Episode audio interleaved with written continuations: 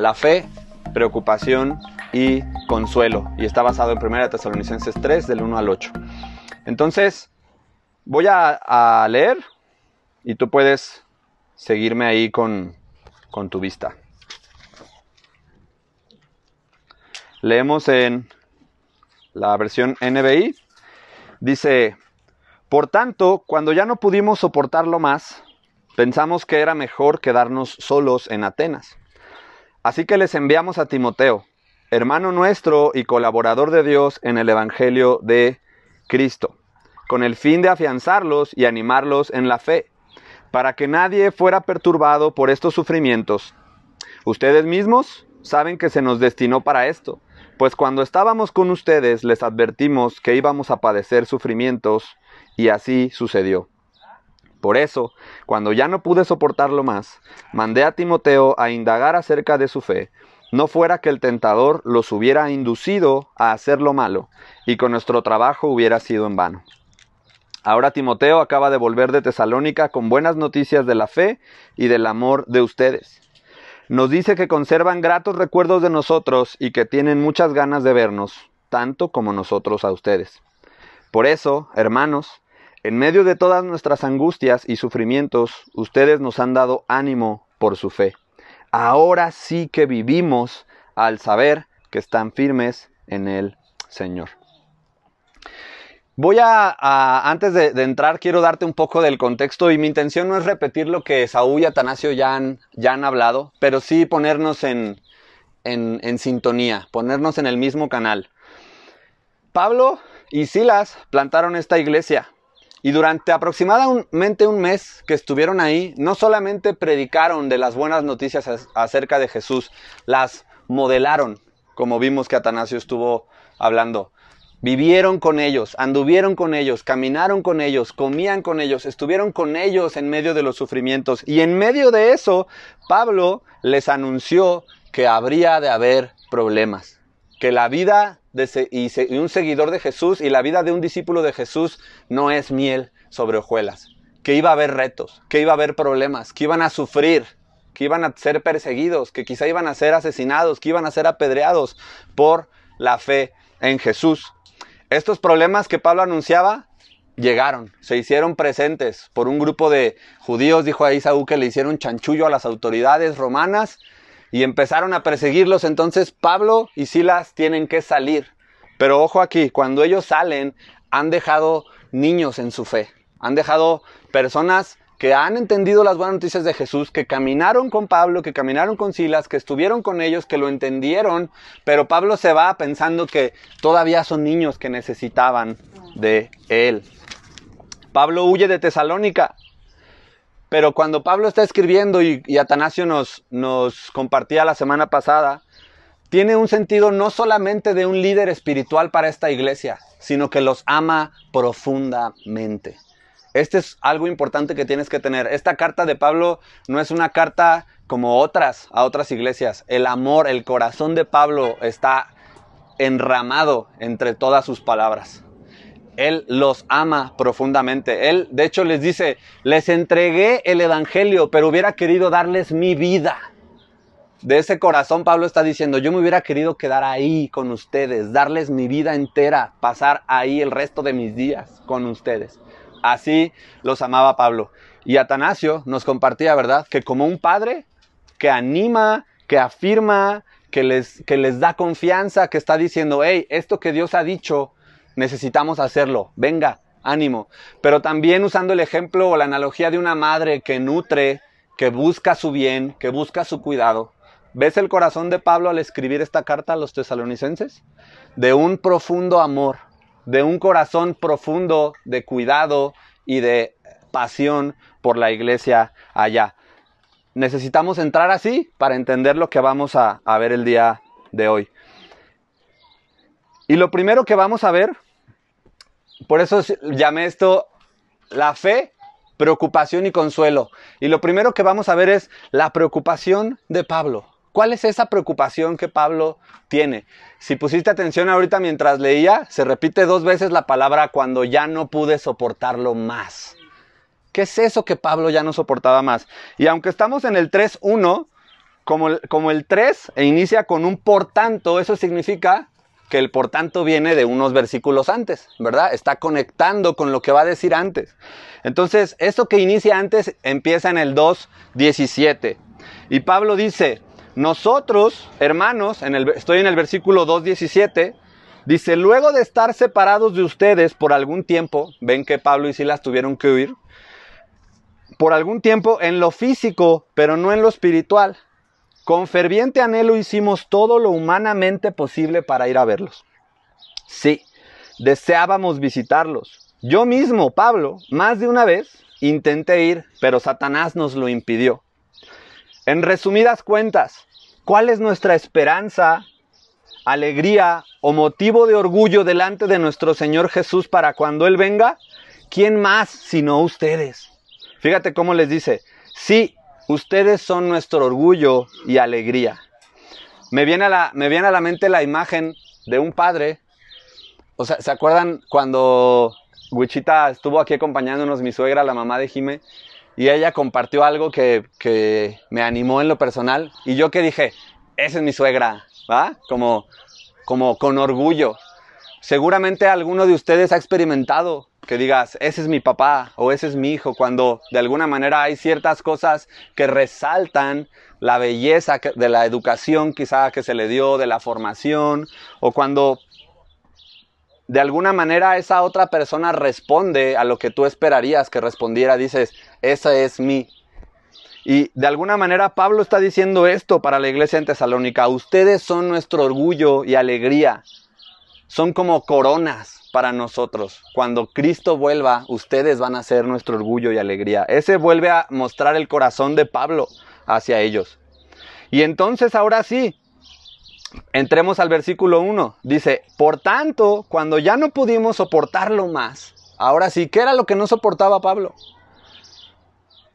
Estar lejos de ellos y estar preocupados por ellos, como un padre, como una madre que estaba buscando el bien de sus hermanos.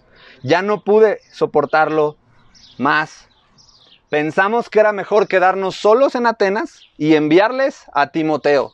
Y fíjate cómo va a describir a Timoteo, nuestro hermano y colaborador de Dios. ¿Qué es un colaborador? ¿Qué se les viene a su mente? Ah, Un ayudante, ajá, un obrero, ¿sí? Entonces, fíjate lo que Pablo está diciendo. Timoteo es colaborador de Dios. Eso significa que Dios está trabajando, que Dios está haciendo algo en su iglesia, que Dios está haciendo algo en su gente y nos ha invitado a participar con Él en lo que Él está haciendo. Si te fijas, no es como Timoteo le está echando ganas y ahora para que Dios lo ayude en lo que Él está haciendo. Es Dios está haciendo algo y Timoteo está colaborando con lo que Dios está haciendo. Él es colaborador de Dios. En el Evangelio de Cristo. Entonces, vamos a leer hasta el versículo 5. Con el fin, estoy en el versículo 2, en el Evangelio de Cristo, con el fin de afianzarlos y animarlos en la fe para que nadie fuera perturbado por estos sufrimientos. Ustedes mismos saben que se nos destinó para esto, pues cuando estábamos entre ustedes les advertimos que, que íbamos a padecer sufrimientos y así sucedió. Y ahí se repite, por eso, cuando ya no pude soportarlo más, otra vez, mandé a Timoteo a indagar acerca de su fe y ahí nos va a decir textualmente cuál es la preocupación de Pablo por ellos como con el corazón de un padre. No fuera que el tentador los hubiera inducido a hacer lo malo y que nuestro trabajo hubiera sido en vano. ¿Qué es la preocupación de Pablo? ¿Estaba preocupado por ellos como un padre? ¿Estaba buscando su bien como una madre? Pero dice, no hubiera, lo que más me preocupaba era indagar acerca de su fe.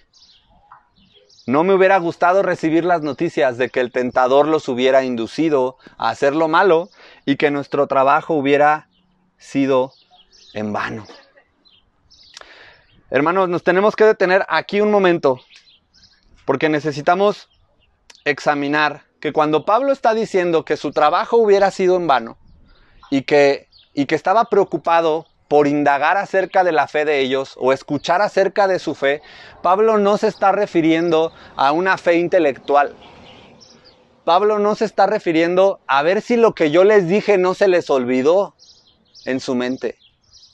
A ver si lo que yo les dije y las enseñanzas que les, que les mostré se les olvidaron. Y estoy preocupado por eso. Por eso dice, y que los haya inducido a hacer lo malo.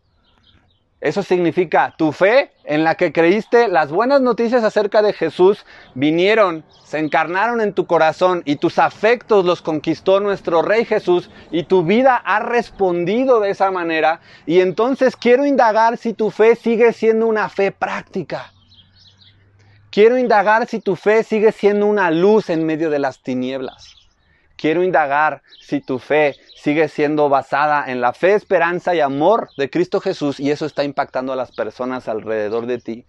Pablo no está hablando y no está preocupado para saber si lo que les había enseñado en sus mentes se les había olvidado. Estaba preocupado de que lo que habían entendido con sus mentes y se había hecho vivo en su corazón siguiera firme a la hora de caminar siguiera firme a la hora de ser perseguidos, siguiera firme a la hora de ser apedreados y asesinados. Por eso estaba Pablo preocupado. Te voy a leer como a manera de conexión Filipenses 2, 14 al 16, no necesitas abrirlo, yo te lo leo, pero vamos a, a encontrar las mismas palabras de Pablo, diciendo en vano. Tengo, estoy preocupado de que mi trabajo sea en vano. Y vamos a ver exactamente lo que les estoy diciendo. Filipenses 2, 14 al 16, puedes anotarlo. Dice, Háganlo todo sin quejas ni contiendas, para que sean intachables y puros.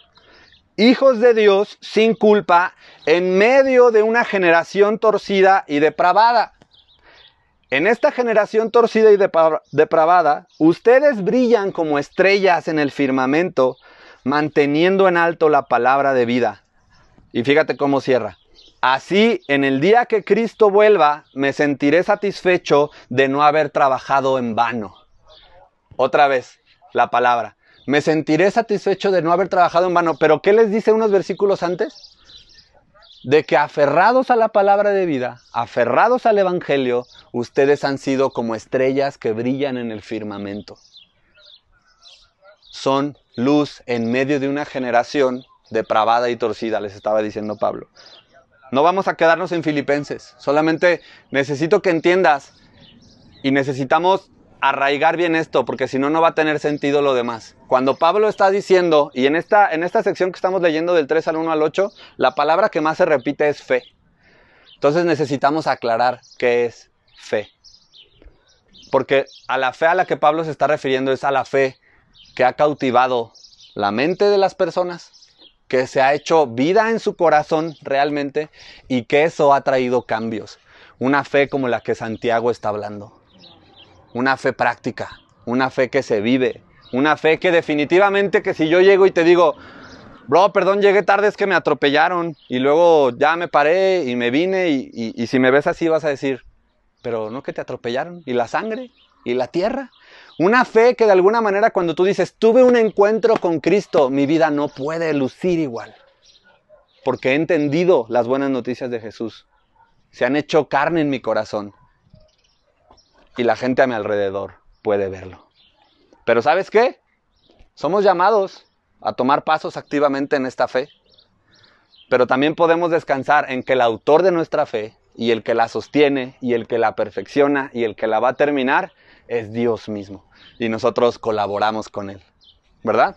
Entonces, ahora sí, basado en haber entendido de qué clase de fe es de la que Pablo les está hablando a los tesalonicenses, vamos a ver las tres tareas que Pablo le da a Timoteo cuando lo envía. Y lo encontramos ahí en el versículo 2. Estoy en el versículo 2 del capítulo 3. Dice, así que les enviamos a Timoteo, hermano nuestro y colaborador de Dios en el Evangelio de Cristo, con el fin de qué? Afianzarlos, ¿qué más? Animarlos en la fe. Y la otra es para que nadie fuera perturbado por estos sufrimientos, ayudarlos a que nadie fuera perturbado. Tres tareas que Pablo le encomendó a Timoteo para que fuera con los tesalonicenses para saber cómo estaba su fe. Pero le dijo, lo envié por tres razones. Que los afirmara, que los afianzara. Y cuando ves esta palabra, el significado es como cuando pones un palito en la tierra y pones un montoncito de tierra alrededor.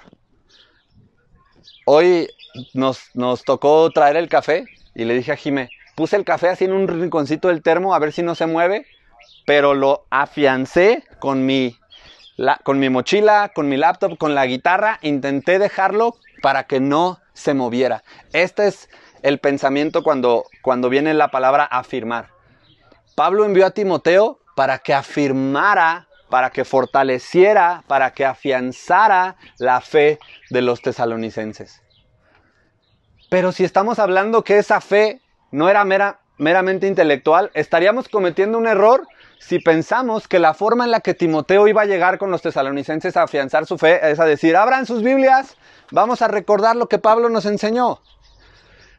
La forma en la que Timoteo estaba afianzando la fe de los tesalonicenses era ir ahí y dar su vida con ellos.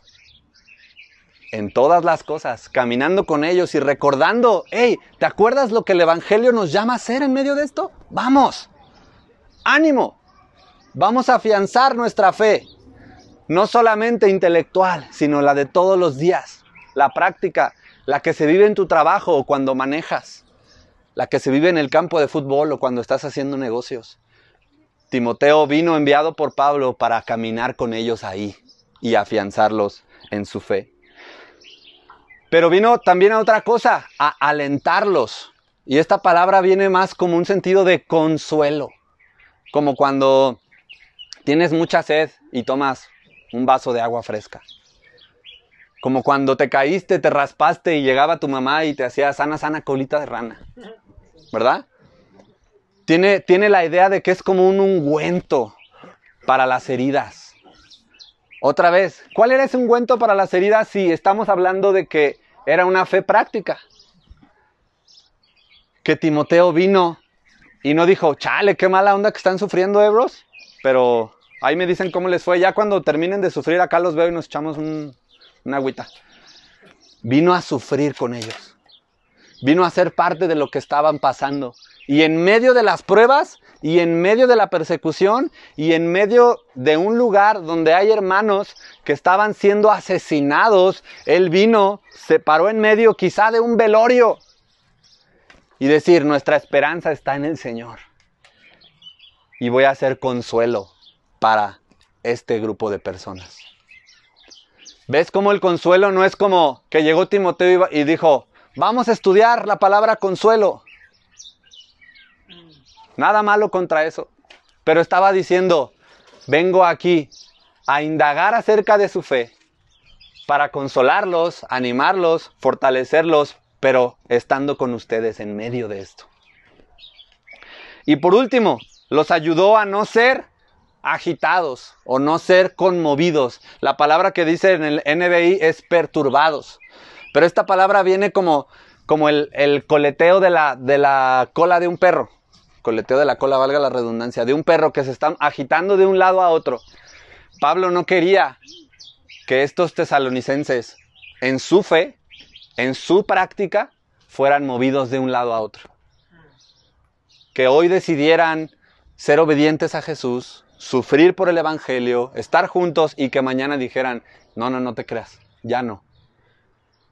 Pablo quería indagar acerca de la fe de estos hermanos en Tesalónica, pero es importante que entendamos que esta fe por la que Pablo estaba velando y preocupado como una madre por sus hijos, era aquella fe que la habían entendido con su mente, que la habían creído con su corazón y que se reflejaba a la hora de ser perseguidos, apedreados y asesinados en medio del mundo donde ellos vivían. Cualquiera de nosotros podríamos pensar que lo que Pablo les tuvo que haber dicho es, huyan de la ciudad, váyanse, no sufran, no estén ahí, los están asesinando, corran, no pasen por eso. Quizá algunas de las personas en la iglesia de Tesalónica estaban siendo tentados a tomar justicia por su propia mano. Quizá algunas de las personas en la iglesia de Tesalónica estaban tentados en hacer lo malo como pretexto, como excusa de que estaban siendo perseguidos, de que estaban siendo apedreados, de que estaban siendo asesinados. Dijeron, pues no, somos mansos, pero no mensos, quizá estaban diciendo, ¿va? Lo que Pablo está escribiendo refleja muy bien esto. Y está diciendo, mi preocupación es que el tentador los haya seducido. Fíjate esa palabra, los haya engañado, pero como cuando hay algo que, te seduce no es algo feo. No es algo que, que, tú dices, lo ves y dices, ay no, guácala, no quiero eso. No, es algo que empieza como, ah, se ve bien. Quizás sí. Quizá Dios me mandó este billete de 500 que me acabo de encontrar que vi que se le cayó al hermano de adelante porque Dios sabía que tenía que pagar la renta. Y como estoy pasando por estas pruebas, a lo mejor Dios me lo mandó.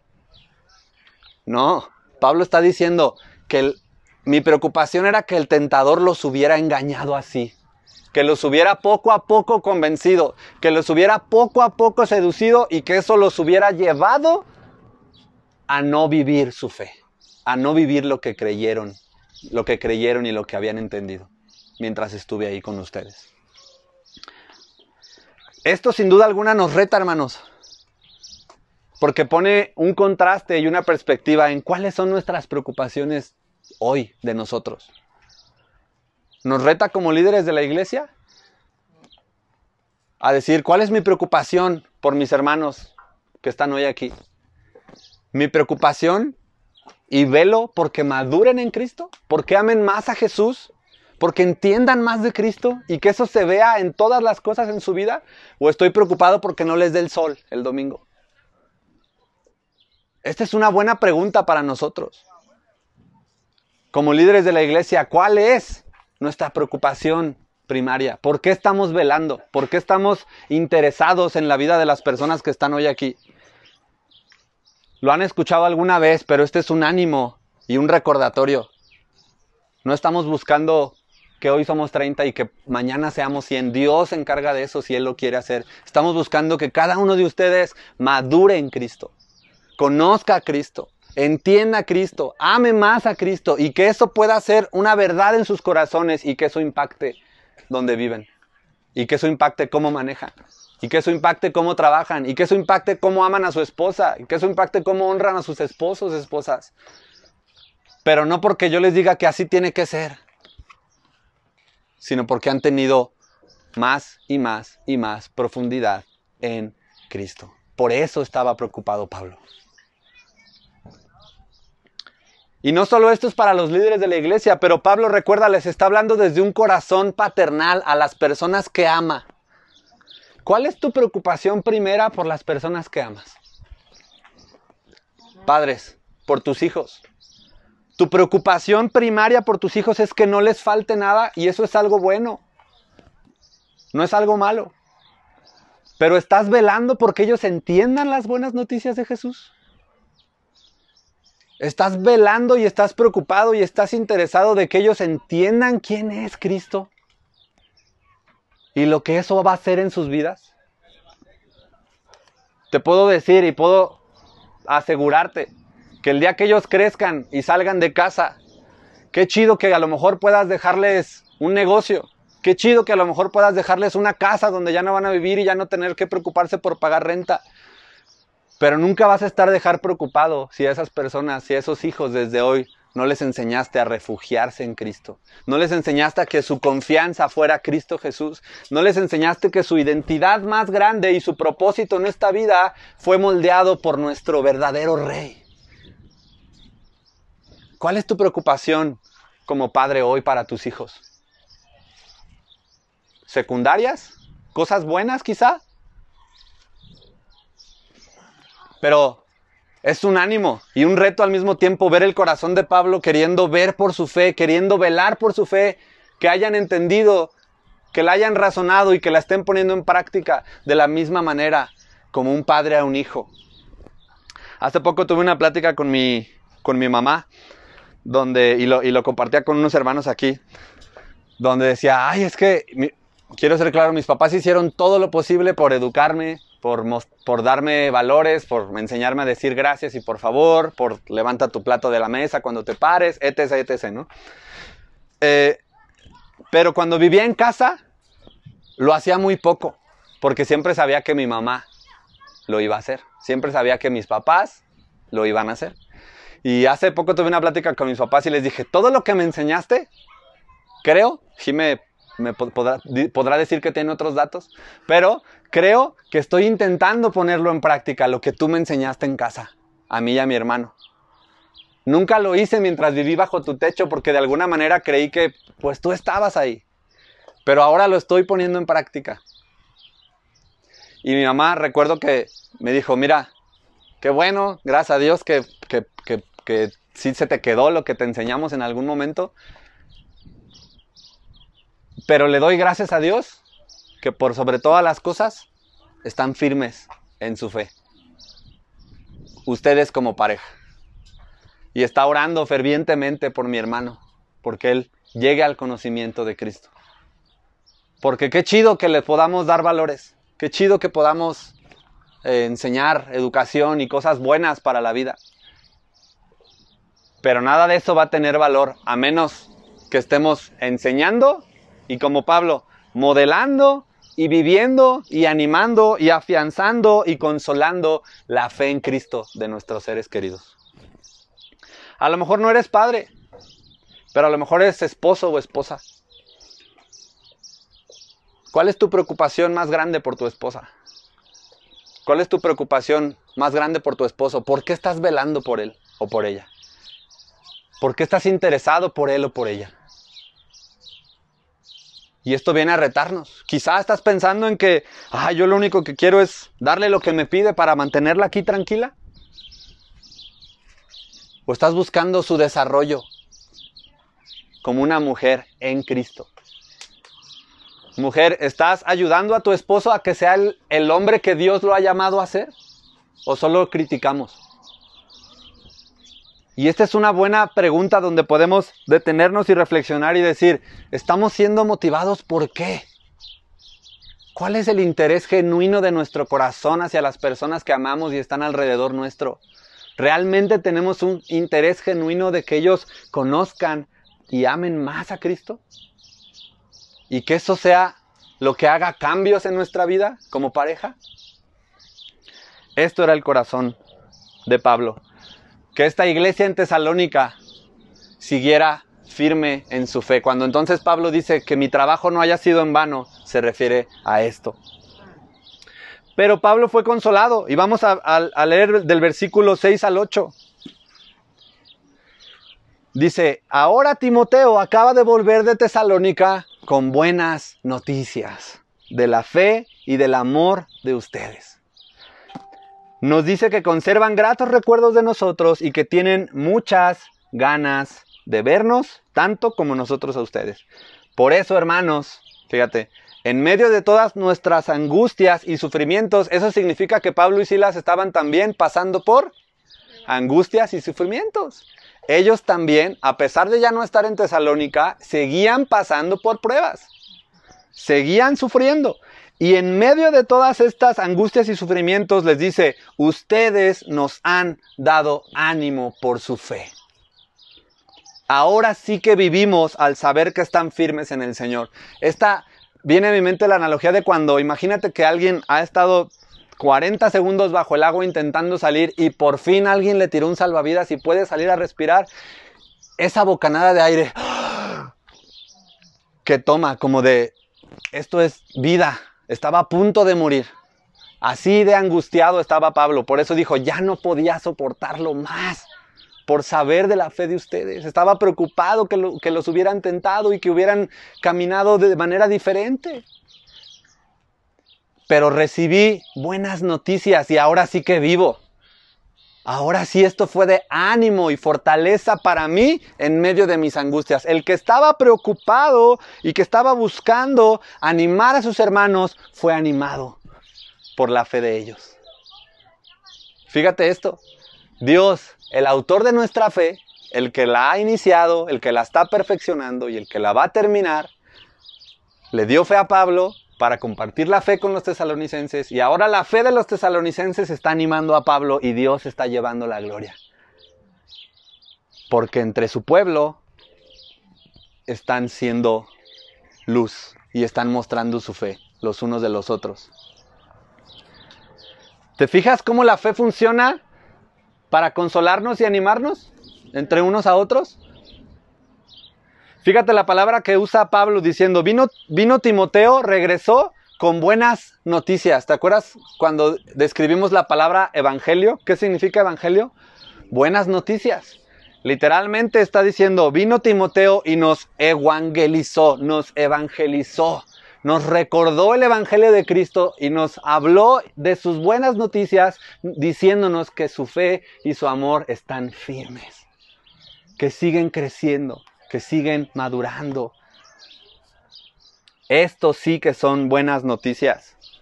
Así como fue un reto esto y preguntamos, ¿cuál es nuestra preocupación nuestro interés más grande por las personas que amamos, deberíamos de preguntarnos qué es lo que nos daría consuelo acerca de esas personas. Quizá para mí rápidamente pienso y que lo que más me daría consuelo es que mi suegro no sufra en este proceso de enfermedad. Me gustaría, y esto me daría consuelo a mi corazón. Pero me reta ver esto de Pablo y ver que el mayor consuelo de Pablo para ellos no era que no estuvieran sufriendo, era que estaban firmes en su fe. Y eso trajo ánimo y consuelo. Esta semana yo fui animado por mi suegro. En mi fe, en mi caminar con el Señor, esta semana yo fui animado porque a pesar de sufrir, a pesar de tener una herida abierta 24 horas todos los días, su fe en Cristo, no la de entender, no, la de saber cosas, sino la de cuando camina y habla con otras personas, da muestra y da evidencia de ser luz, donde no debería haber luz, donde no debería haber esperanza, donde deberías de estar triste y preocupado por las noticias de los doctores, eres luz en medio de ese lugar. ¿Cuál es nuestro consuelo más grande cuando pensamos en nuestros seres queridos? Que tengan lo que necesitan, que no sufran,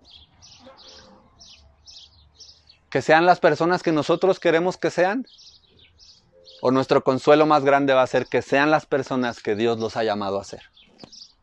Y esas personas que Dios los ha llamado a ser son personas con un entendimiento correcto de quién es Cristo, con una profundidad en su corazón de haber entendido las buenas noticias de Cristo, y personas que día a día, fuera de un evento, fuera de un domingo, están viviendo su fe.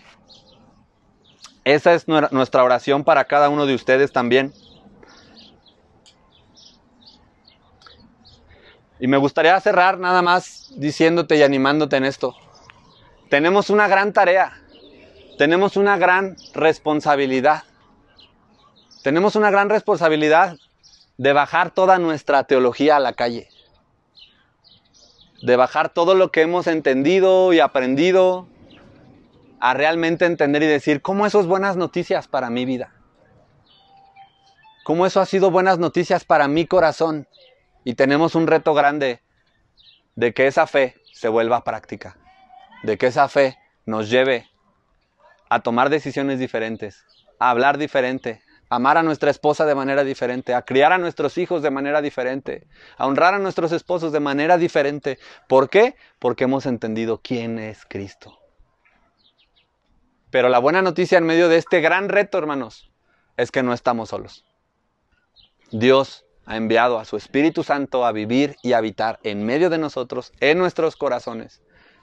Y no estamos solos en medio de esto.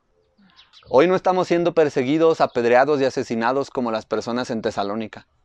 Pero hoy tenemos retos culturales para nosotros que van a retar y van a desafiar nuestra forma de vivir nuestra fe. Y es ahí donde Pablo nos escribiría, quiero saber que mi trabajo no ha sido en vano que su fe está firme y está siendo puesta en práctica en todas las cosas de la vida. Vamos a orar.